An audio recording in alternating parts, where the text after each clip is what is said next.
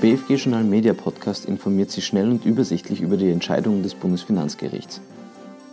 Ausgabe Nummer 1 vom Jänner 2016.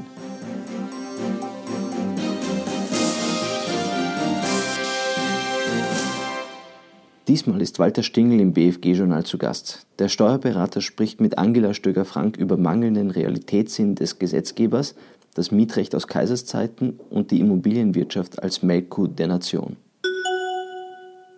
BFG-Schwerpunkt Im Schwerpunktbeitrag der BFG-Journal Jänner-Ausgabe widmet sich Bernhard Renner ausführlich der steuerlichen Abzugsfähigkeit von Haftungszahlungen eines Geschäftsführers. Ausschlaggebend ist, ob solche Aufwendungen auf einem privat motivierten Willensentschluss beruhen. Die Frage lautet, handelt es sich um ein berufliches oder privates Fehlverhalten des Geschäftsführers als Haftungspflichtiger? Eine Pflichtverletzung reicht alleine nicht aus, um die berufliche Veranlassung zu verneinen. Abgabenbehörden tendieren dazu, einen untrennbaren Konnex zwischen schuldhaftem Verhalten und Abzugsfähigkeit der daraus entstandenen Zahlung herzustellen. Ganz so einfach ist es freilich nicht. Pflichtverletzungen etwa gegenüber Sozialversicherung und Abgabenbehörde reichen an sich für die Versagung der Abzugsfähigkeit nicht aus. Eine unternehmensrechtliche Haftung ist hingegen nicht vom Verschulden des Geschäftsführers abhängig. Mit Blick auf die Intention des Gesetzgebers, die rechtzeitige Einleitung von Reorganisationsmaßnahmen, kann in solchen Fällen nach Ansicht des BFG eine private Veranlassung noch weniger unterstellt werden. Wichtig ist zudem die Abgrenzung von Haftungszahlungen gegenüber Bürgschaftszahlungen. Es ist primär Sache der Gesellschafter, Bürgschaftszahlungen für eine GmbH zu übernehmen. Diese sind daher in der Regel weder als Werbungskosten noch als außergewöhnliche Belastung abzugsfähig. Die Einkünftezurechnung bei der Zwischenschaltung von Kapitalgesellschaften ist seit langem ein Streitthema zwischen Finanzverwaltung und Steuerpflichtigen. Mit dem Abgabenänderungsgesetz 2015 hat der Gesetzgeber erstmals eine explizite Zurechnungsbestimmung geschaffen.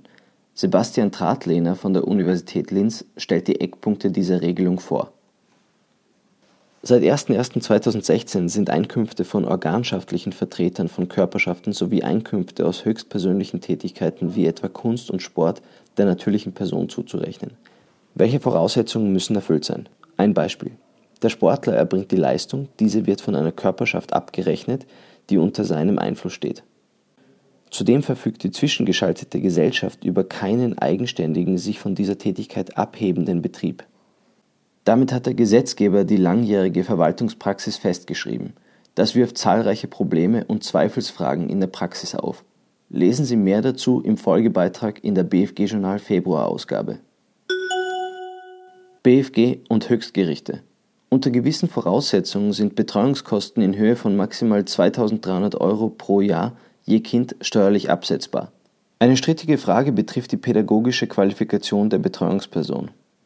Der Verwaltungsgerichtshof hat kürzlich erkannt, dass hierfür die bei Tagesmüttern und Vätern verlangte Ausbildung erforderlich ist und sich damit der Rechtsansicht des damaligen UFS angeschlossen. Auf das Kindeswohl ist jedenfalls Bedacht zu nehmen Dr. Judith Leodolter erläutert die Entscheidung des Höchstgerichts. Im konkreten Fall waren Aufwendungen für eine Au-pair-Kraft, die ein pädagogisches Praktikum in Georgien absolviert hat, nicht abzugsfähig. Der Verwaltungsgerichtshof hat sich mit seiner Entscheidung gegen die Verwaltungspraxis gestellt. Diese akzeptiert in den Lohnsteuerrichtlinien bislang eine Ausbildung im Mindestausmaß von 8 bzw. 16 Stunden. Dies entspricht dem sogenannten OMA-Kurs. In einer Information bestätigt das BMF diese Linie.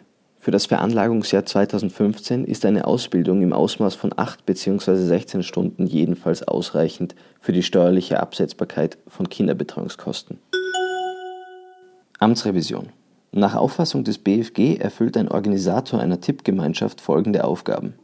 Er fasst die Spieler zusammen, teilt ihnen die auf die Spieleinsätze entfallenen Beträge mit und leitet diese an die Lottogesellschaft weiter. Die Spieleinsätze sind daher beim Organisator durchlaufende Posten und gehören somit nicht zum Entgelt. Verträge kommen nur zwischen den Eigentümern der Lottoscheine, also den Spielern der Tippgemeinschaft und der Lottogesellschaft zustande. Das Finanzamt hat dagegen Amtsrevision eingebracht. Schon in der BFG-Journal Dezember-Ausgabe hat sich Peter Geiger mit der Besteuerung von Pensionsabfindungen beschäftigt. Nun vertiefen Dr. Birgit Reiner und Dr. Jürgen Reiner dieses Thema. Ihrer Ansicht nach fallen Pensionsabfindungen auch bei einem Wahlrecht des Pensionsanwartschaftsberechtigten auf Abfindung oder Rente unter die sogenannte Drittelbegünstigung. In einer ausführlichen Interpretation dieser Gesetzesstelle führen sie nicht zuletzt die historische Absicht des Gesetzgebers sowie verfassungsrechtliche Erwägungen ins Treffen. Das BFG meint, die Verschmelzung nach dem Umgründungssteuergesetz ist auch grunderwerbsteuerpflichtig, wenn sich ein Superedifikat bloß in der wirtschaftlichen Verfügungsmacht der übertragenen Gesellschaft befindet. Dr. Klaus Hirschler, Gottfried Sulz und Christian Oberkleiner stimmen dieser Sichtweise zu. Ein Superedifikat ist einem Grundstück grunderwerbsteuerlich gleichgestellt. Eine Übertragung im Rahmen einer Verschmelzung erfüllt daher einen steuerbaren Tatbestand. Für den Grund und Boden gilt das aber nicht. Das BFG hat nicht fristgerecht eingebrachte Vorlageanträge zwingend zurückzuweisen.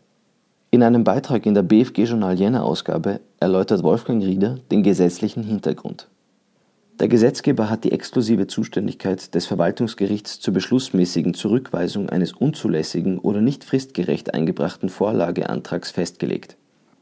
Für alle am 01.01.2014 unerledigten Berufungen musste daher zwingend eine Zurückweisung der nicht fristgerecht eingebrachten Vorlageanträge durch Beschluss des BFG ergehen im gegenständlichen Fall waren jene Berufungen unerledigt, die sich gegen die Zurückweisung der Vorlageanträge richteten.